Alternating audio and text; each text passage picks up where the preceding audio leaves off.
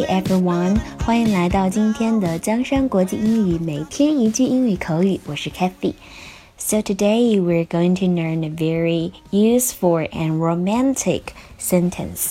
He asked me out. He asked me out. He asked me out. 他邀请了我，他找我约会。Which means he wants to have a date with me. It's a date 是一个约会，D A T E date. So he asked me out，也可以说 he invites me，他邀请了我，right?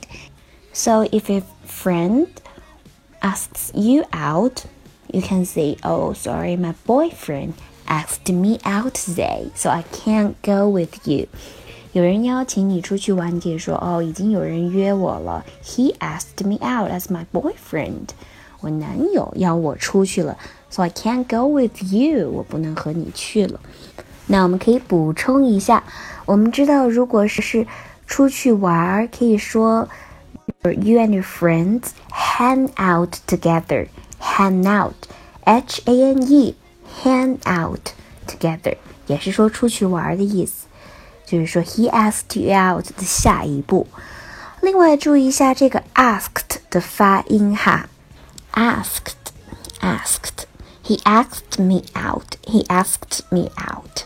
就是不要有吞音，又要读轻一点，因为它都是由清辅音组成的，所以，嗯，读的时候呢，宁愿稍微慢一点。He asked me out，然后要注意这个 out。